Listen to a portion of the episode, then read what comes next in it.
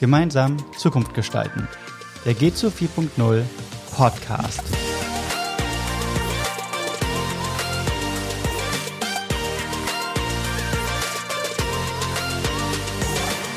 Herzlich willkommen zu einer neuen Folge des Digitalisierungspodcasts Gemeinsam Zukunft gestalten von dem Projekt G zu 4.0. Heute wollen wir noch ein zweites Mal über das Thema Scheitern und Fehlerkultur sprechen. Auch heute sind wir wieder zu dritt. Diesmal sind wir Dr. Philipp Ramin, Gründer und Geschäftsführer des Innovationszentrums für Industrie 4.0. Barbara Hilgert war auch schon in der letzten Folge dabei und ich, Philipp Buß, war auch schon in der letzten Folge dabei. Ich darf hier moderieren. Unser Gast, Dr. Philipp Ramin, schuld mit seinem Unternehmen, dem Innovationszentrum für Industrie 4.0 in Regensburg, in 14 Ländern digitale Kompetenzentwicklung. Unter seinen Kunden sind Mittelständler, aber auch Konzerne wie BMW, Siemens, Fujitsu, Volvo, Banken und viele mehr. Sein Unternehmen führt auch Studien durch, zum Beispiel über KI und Digitalisierung, wie bei der großen Zukunftsstudie 2035 Plus. Philipp ist auch für den großen Preis des Mittelstandes 2021 nominiert. Trotz dessen weiß er auch, was Digitalisierung auf Bürgerebene heißt, durch seine Tätigkeit als dritter Bürgermeister in seinem Ort. Philipp, Schön, dass du da bist. Barbara, natürlich auch schön, dass du wieder da bist. Und da gleich die Eröffnungsfrage an Philipp. Du hast ja viel Erfahrung mit Digitalisierungsprojekten in großen und kleinen Unternehmen. Magst du da vielleicht so drei Schlüsselpunkte sagen, woran es oftmals scheitert bei Digitalisierung? Ja, erstmal vielen Dank für die Einladung. Freut mich sehr, dass ich bei euch sein darf. Es ist tatsächlich gar nicht so einfach, diese, diese zentralen drei Punkte zu nennen, weil es am Ende des Tages schon sehr auch vom vom, vom Branchenkontext abhängt und vom, vom Kontext des jeweiligen Unternehmers oder Unternehmerin, die dafür verantwortlich sind. Mhm. Aber ein zentraler Punkt liegt sicherlich darin, dass man sich immer noch sehr schwer tut, Dinge auszuprobieren und einfach, äh, äh sag mal, neue Themen zu adressieren, ohne genau zu wissen, was dann letztlich dabei rauskommt. Das ist halt einfach auch sehr stark durch unsere wirtschaftliche Logik äh, getrieben. Ähm, ich will ein bestimmtes Ziel erreichen, ich will Wachstum, ich will gewinnen, ich will Kosten senken und deswegen ähm, versuche ich das halt sehr zielorientiert zu tun und, und schaue nicht so sehr nach links und rechts. Das ist aus meiner Sicht ein ganz wesentlicher Faktor, warum wir gerade auch in, in, in Deutschland da noch sehr verhalten sind bei bestimmten Themen, mhm. aus Angst dann auch einfach Fehler zu machen. Würdest ähm, du sagen, wir sind da besonders in Deutschland? Ja, also ich, ich halte nichts von diesem Deutschland-Bashing. Es ist alles schlecht und böse bei uns. Aber der Punkt ist schon, wenn es um, um, um Risiko geht, dann merkt man schon, dass wir sehr stark dazu tendieren, Dinge gründlich zu machen. Wir versuchen, Dinge gründlich zu durchdenken, mhm. ähm, vorab alles zu durchdenken, Risiken zu minimieren. Ähm, wenn ich zum Beispiel in Skandinavien unterwegs bin, dann ist das durchaus anders. Äh, auch hier wieder nicht äh, natürlich zu pauschalisieren, aber man merkt einfach einen anderen Umgang mit Risiko, einen anderen Umgang mit Innovation, der halt deutlich schneller und offener ist und eben auch äh, das Akzeptieren der Unsicherheit. Mhm. Ja, und das Akzeptieren der Unsicherheit, äh, da tut sich, finde ich, unsere, unsere Gesellschaft, unsere Unternehmen immer noch sehr schwer. Okay. Ähm, das, das, das andere Thema ist, wenn wir über Digitalisierung sprechen, dann sind wir immer noch sehr, äh, gerade im Mittelstand, gerade auch bei kleineren Unternehmen, auf das Technische fokussiert. Mhm. Ja, weil, weil das ist da der Bereich, wo wir uns gut auskennen. Ne? Wir kaufen eine Maschine, die hat ein bestimmtes Preisschild, die hat einen bestimmten Output ja. und, und da fühle ich mich wohl. Aber wenn es dann darum geht, naja, äh, die Maschine ist halt auch bloß ein Mittel zum Zweck und ich muss das dann in den ganzen, in den Geschäftsmodell-Kontext äh, packen, ich muss äh, Prozesse verändern, ich muss vielleicht die ganze Art und Weise, wie ich so ein Unternehmen führe, auch anpassen, ähm, dann, dann, tut man sich sehr, sehr schwer. Und ähm, warum ist das ein Problem? Weil man diesen Themen weniger Aufmerksamkeit widmet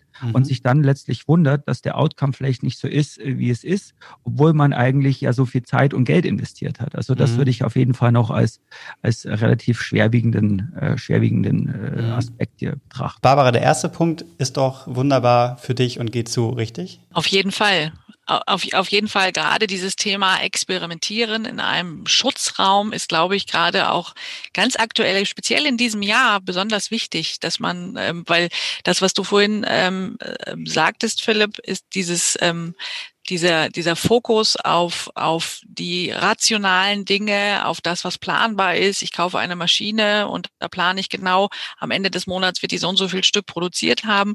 Das sehen wir ja jetzt. Da haben wir nun in dieser, in dieser Corona-Phase gesehen, dass das ähm, von heute auf morgen plötzlich nicht mehr gilt. Und so eine, mit so einer Situation so ad hoc umgehen zu müssen, erfordert natürlich auch den Mut, mal andere Dinge auszuprobieren. Und genau an der Stelle ist so ein Lern- und Experimentierraum Gold wert, wo man genau das tun kann und die Zeit und den Raum hat, den Schutzraum hat, was zu testen, ohne Risiko. Mhm. Und insofern passt das sehr gut. Und das ist für mich auch der Grund, warum ähm, wir uns jetzt entschlossen haben, wirklich diese Fuck-Up-Night zu, zu gestalten. Das ist ja ähm, das Thema auch des mhm. heutigen Podcasts, dass wir diese, diese Veranstaltung, auf diese Veranstaltung gerne nochmal hinweisen wollen, weil ähm, gerade jetzt ähm, durch diese, äh, durch diese Situation VUCA haben wir sowieso schon die Situation, dass sich die die äh, organisatorische Umwelt sehr schnell verändert, dass ähm, ja, dass die Transformation nötig wird und durch Corona ja nochmal potenziert, noch mehr Geschwindigkeit ähm, auf die Organisationen, auf die Unternehmer und Unternehmerinnen zukommt. Und da dann jetzt auch wirklich in den Erfahrungsaustausch zu gehen, was hat vielleicht nicht so gut funktioniert und an welcher Stelle können wir uns gegenseitig unterstützen, ergänzen und unsere Erfahrungen austauschen, die Lessons learned, wie man das so schön neudeutsch sagt. Philipp, da du ja auch bei der von Barbara gerade angesprochenen Fuck Up Night brichst, magst du einmal kurz was über deinen Hintergrund erzählen und wie du zu dem Thema Digitalisierung stehst? Also ich bin der, der, der Gründer und Geschäftsführer des Innovationszentrums für Industrie 4.0 und das, was wir vor allen Dingen machen, ist, ähm, Unternehmen dabei zu helfen, digitale Kompetenz zu entwickeln. Das klingt mhm. jetzt so ein bisschen kryptisch. Wenn man es runterbricht, geht es darum, dass man zunächst einmal feststellt, äh, welche Kompetenzen sind in einem Unternehmen da, welche Profile, welche Rollen, äh, welche Job Descriptions und sich dann überlegt, wie sich die in den nächsten Jahren ändern werden auf Basis von strategischen Entscheidungen. Und sehr mhm. häufig ist es einfach so, dass es da zu einem gewissen Delta heute kommt. Ja, das heißt, mhm jemand, der jetzt heute in einem Unternehmen ist und vielleicht da vor 10, 20 Jahren eingetreten ist, hat nicht zwangsläufig während der Berufsausbildung oder während des Studiums die richtigen Dinge oder Erfahrungen gelernt, die man heute braucht, das Handwerkszeug. Und mhm. dann geht es eben basierend auf dieser erstmal Beobachtung, Analyse, das zu verändern, indem man die Menschen mit, mit, den, mit dem Handwerkszeug ausstattet. Durch Schulungen, durch mhm. kompetenzbildende Maßnahmen während des Jobs, Training on the Job, ähm, äh, E-Learnings, was auch immer. Das ist dann eigentlich die letzte Frage, wie man das macht. Mhm. Und ähm, ja, das Thema Digitalisierung bewegt mich äh, ja eigentlich äh, durchweg durch meine professionelle und akademische Karriere. Ich habe in dem Bereich äh, promoviert. Ich bin noch äh, nebenberuflich stellvertretender Geschäftsführer des Münchner Kreis, wo es um die Fragen sehr oft geht, wie Digitalisierung die Gesellschaft ähm, ja durch äh, verändert. Mhm. Und letztlich der, der Grund auch, warum ich diese Firma genau zu diesen Dingen gegründet habe, ist einfach die Beobachtung, dass sich viele Experten immer noch in einem Elfentein, Elfenbeinturm bewegen. Ja. ja also wir, wir tun immer so, als wäre das alles so trivial und selbstverständlich und wir müssen es doch nur so machen wie Elon Musk und wie im Silicon Valley und mach doch mal und ist doch alles ganz easy und das, das ist es halt nicht. Und wir, wir müssen es auch lernen zu erklären und deutlich zu erklären und deutlich zu machen und auch zu akzeptieren, dass nicht für jeden Menschen heute oder für jede Mitarbeiterin und Mitarbeiter das Digitalthema bisher der, der Mittelpunkt der Erde war. Ganz im Gegenteil. Und mhm. ähm, das ist eigentlich das, was mich antreibt und wo ich eben auch diesen direkten Zusammenhang zu dem, zu dem Thema Fuck-up sehe und Scheitern, weil natürlich auch in so einer, in so einem großen Wandel, wenn ich mir auch überlegen muss, ja, sind meine, ist mein Profil eigentlich noch aktuell? Was muss ich selber lernen? Da gehört es natürlich dazu auch, äh, Gegenschläge oder Missschläge zu verdauen und auch mal zu sehen, verdammt, das ist wahnsinnig schwierig und, und ich habe es nicht verstanden. Also mhm. ich kann das nur auch von mir selber sagen, wie oft ich mich auch bei Schulungen erstmal intensiv vorbereiten muss, dass ich auf ein Level komme, dass ich dann auch in der Lage bin, jener, jemandem was etwas zu erklären. Ja? Und, und ich habe das Privileg, dass ich mich damit beschäftigen kann. Äh, das ist mein Beruf, aber viele andere Menschen, die haben einen ganz anderen Beruf und die müssen sich nebenbei damit beschäftigen. Und, mhm. und das ist eine sehr, sehr anspruchsvolle und schwierige Aufgabe. Ein Unternehmen mhm. kommt zu dir und sagt, wir brauchen Hilfe bei dem Thema Digitalisierung. Was ist da eine Zeitspanne, wo ihr zusammenarbeitet? Also das Interessante ist, dass wir oft oder leider erst ins Spiel kommen, wenn sozusagen schon eine Art Scheitern vorliegt. Okay. Ja? Mhm. Also ganz oft ist es so, man hat in den letzten Jahren schon unglaublich viel Zeit und Ressourcen und letztlich auch Geld in, in digitale Projekte gesteckt, aber eben nicht mit den erwarteten Outcome. Mhm. Und, und eine Beobachtung liegt einfach darin, dass viele der Beteiligten im Projekt ähm, nicht gut darauf vorbereitet waren. Ja, nicht wussten, wovon sie sprechen oder einfach ähm, nicht gut eingebunden waren. Und dann kommt man irgendwann zu der Erkenntnis, wir haben vielleicht noch gar nicht richtig die digitale Kompetenz oder wir haben uns viel zu sehr, äh, viel zu lang äh, auf Unternehmensberater verlassen. Nichts mhm. gegen Unternehmensberater, das ist auch eine wertvolle Aufgabe, aber man hat so eine verlängerte Werkbank und man hat es versäumt, selbstständig diese Dinge zu verstehen und auch selbstständig selber zu tun. Mhm. Und, und, und dann äh, sagt man, okay, jetzt, jetzt, jetzt muss ich mal anfangen, vielleicht stärker da in meine Mitarbeiterinnen und Mitarbeiter zu investieren. Äh, kurze Randnotiz an dieser Stelle. Äh, ich glaube, der Bitkom war das, der hat äh, letztes Jahr mal eine Studie rausgebracht, dass deutsche Unternehmen im Durchschnitt 1,8 Tage in Weiterbildung in ihrer Mitarbeiterinnen und Mitarbeiter stecken. Und jetzt kann man sich überlegen, schafft man es in 1,8 Tagen irgendwie die Welt zu erklären und ja. Digitalisierung zu verstehen? Meistens nicht.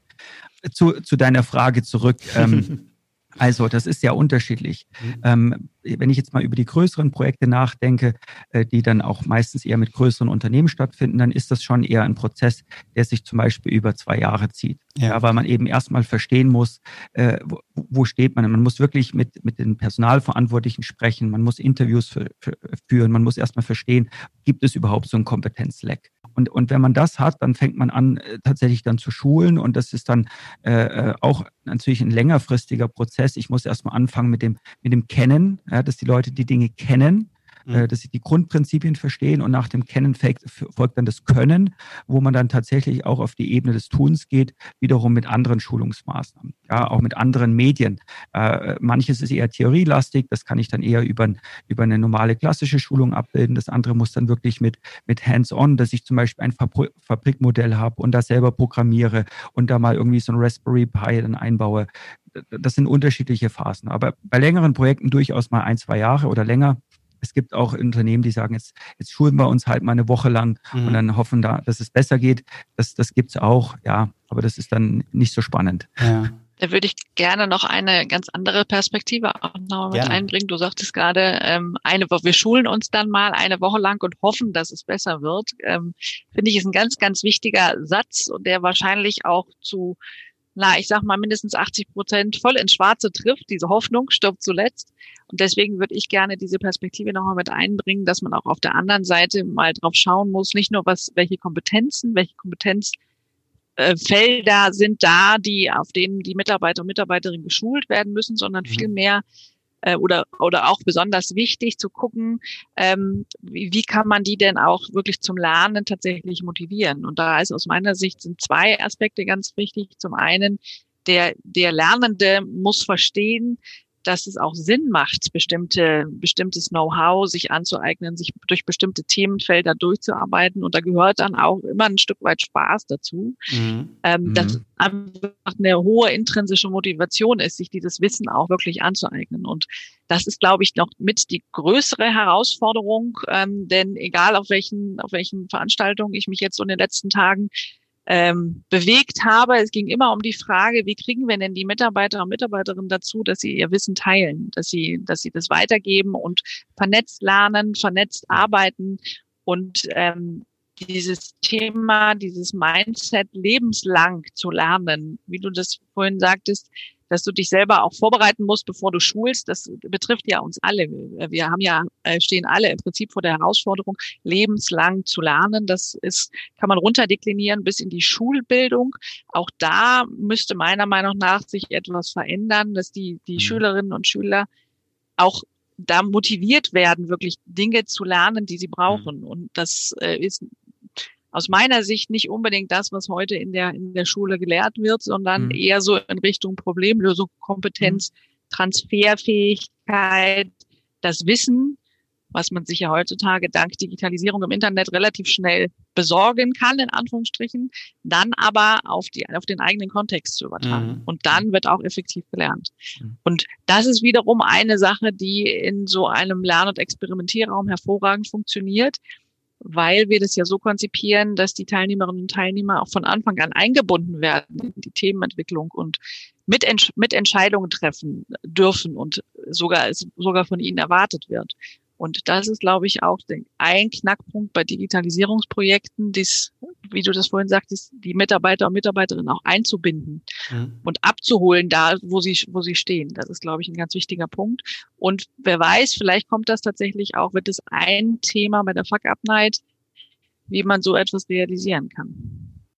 Ich, ich muss was dazu sagen, weil du triffst da wirklich äh, voll ins Schwarze. Ich kann, kann, das, kann das nur unterstreichen, dass das, dass das sehr stark mit diesem lebenslangen Lernen und einer Lernkultur zusammenhängt. Ähm, das Traurige an dieser Geschichte ist leider nur, dass wir schon sehr, sehr lange über dieses Thema diskutieren und, mhm. und es thematisieren und sehr theoretisch durchdenken. Das, was aber faktisch zu beobachten ist, dass, dass wir da noch lange nicht da sind. Also Lernen und das dauerhafte Lernen, das ist nach wie vor keine Schlüsselaktivität in den meisten Unternehmen. Gerade auch bei den kleinen Unternehmen nicht, weil man erstmal kurz gedacht durch das Lernen kein Geld verdient. Ja, mhm. das ist erstmal äh, unproduktive Zeit, so ist die, die, die Wahrnehmung. Und dementsprechend sehe ich den, den, den Anknüpfungspunkt ja beim Einzelnen, dass der, der Einzelne versteht, ähm, dieses, ich habe einen Abschluss und dann bin ich äh, da äh, ein Leben lang super vorbereitet mit diesem Abschluss, äh, dass das ein Punkt ist. Da, da müssen wir natürlich davon weg. Auch wenn mhm. ich prinzipiell nichts gegen Abschlüsse habe, aber eben es muss was danach kommen. Aber äh, sehr nicht wichtig, aber auch gleichzeitig wichtig halte ich es, dass die Unternehmen ihrer Verantwortung bewusst sind, die Voraussetzungen dafür zu schaffen. Und mhm. äh, also lasst, lassen Sie uns alle, lasst uns alle mal in den Spiegel schauen, wie viele Unternehmen kennen wir denn, wo es, wo es erlaubt ist, sich mit einem Buch irgendwo hinzusetzen in der, in der, in der, in der normalen Zeit und zu sagen, ja, ich bin gerade sehr produktiv oder mit dem E-Book oder was auch immer. Denn ich beschäftige mich gerade mit einer echt wichtigen Fragestellung. Und ich glaube, in diesem Artikel, in diesem Buch finde ich die Antwort darauf, äh, um, um dann irgendwie einen Prozess zu optimieren. Äh, das, das ist noch nicht da. Da sind wir noch ganz weit davon entfernt. Auch die Frage, wer hat Zugang zu solchen Weiterbildungen?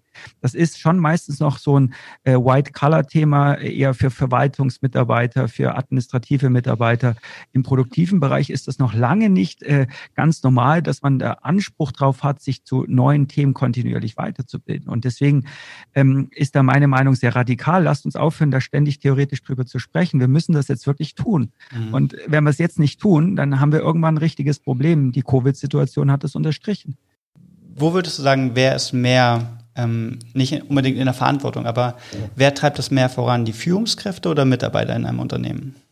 Ich glaube, es wäre ungerecht, das so pauschal zu sagen mhm. ähm, oder zu beantworten. Ähm, ich bin davon überzeugt, dass man beides braucht und letztlich ist es auch das, was ich beobachte. Natürlich gibt es Firmen, tolle Firmen, wo ganz tolle engagierte Führungskräfte genau wissen, was sie tun und da jetzt auch ihre Agenda ausrollen und, und mit sehr viel Initiative und Lust das tun. Mhm. Äh, aber dafür gibt es auch gleichzeitig dann äh, Mitarbeiterinnen und Mitarbeiter, die sich schon lange mit Digitalisierung beschäftigen, ohne dass wir es als solches bezeichnet haben oder mhm. äh, da irgendwie ein großer Hype dahinter war. Ja? Die einfach bestimmte Probleme hatten und sie wollten sie lösen und dazu haben sie dann digitale Ansätze einfach verwendet.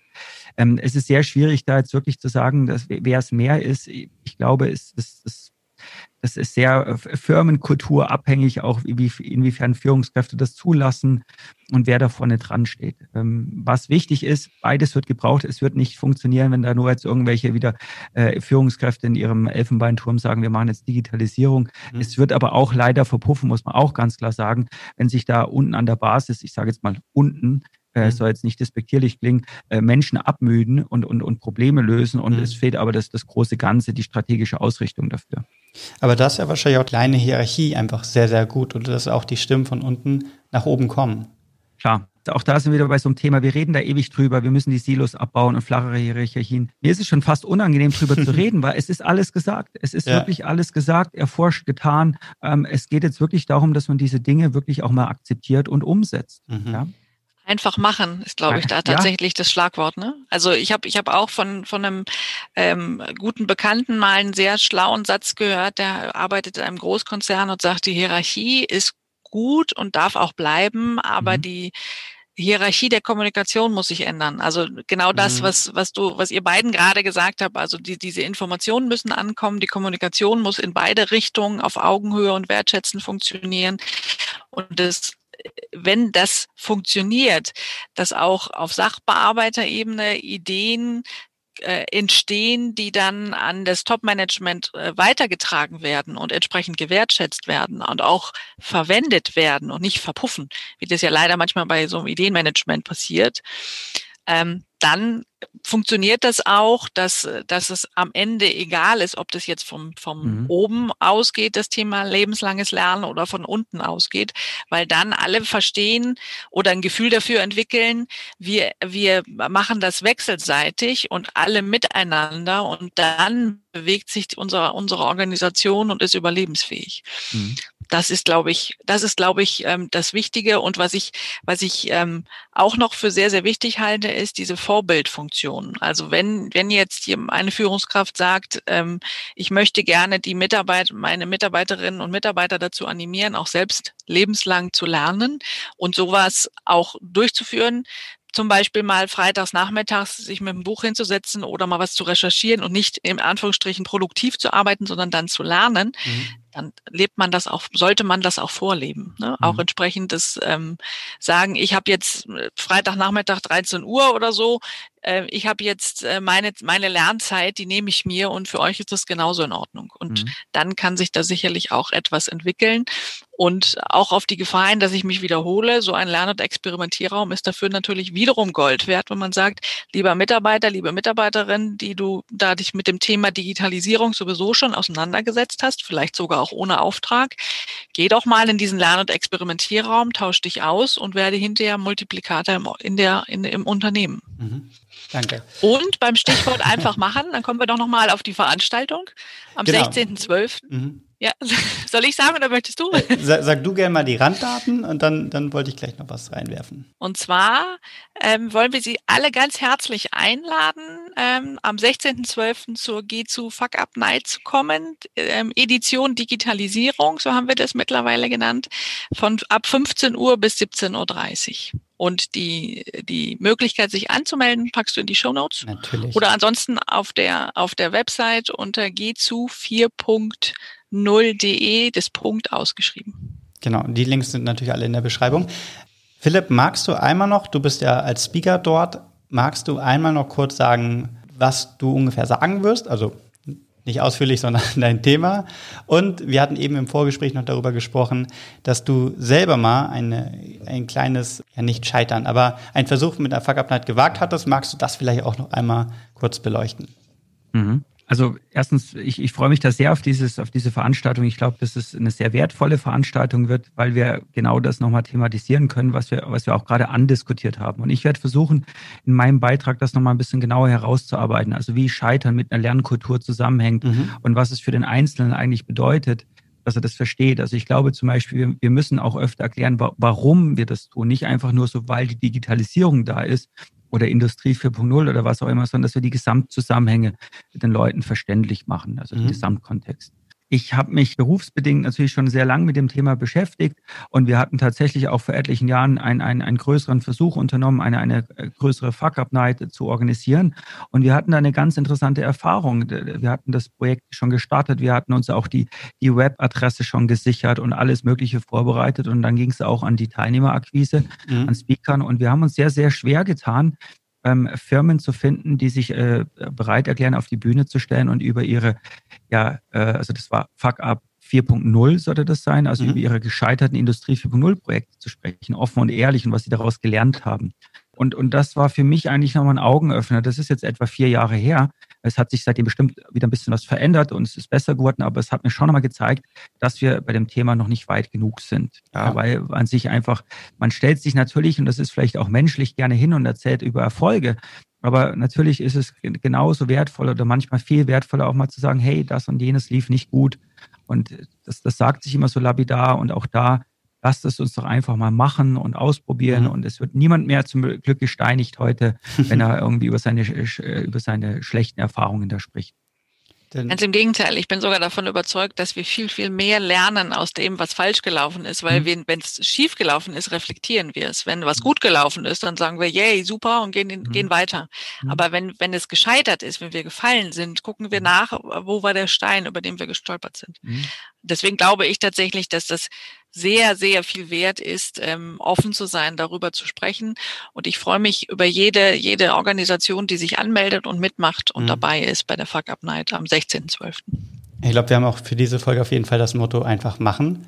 Und äh, von einem Bekannten habe ich das, das tolle Motto, machen es wie wollen, nur krasser. Ja, ist auch sehr gut. Das, das, ich denke, das behalten wir im Kopf. Danke euch beiden. Danke Philipp, dass du die Zeit genommen hast, hier zu sein. Gerne. Danke an die Zuhörerinnen und Zuhörer. Und wir freuen uns alle drauf, wenn möglichst viele Leute kommen und von den Fehlern anderer lernen und gemeinsam viel Spaß dabei auch haben. Dankeschön. Danke. Danke, bis bald. Ciao. Bis.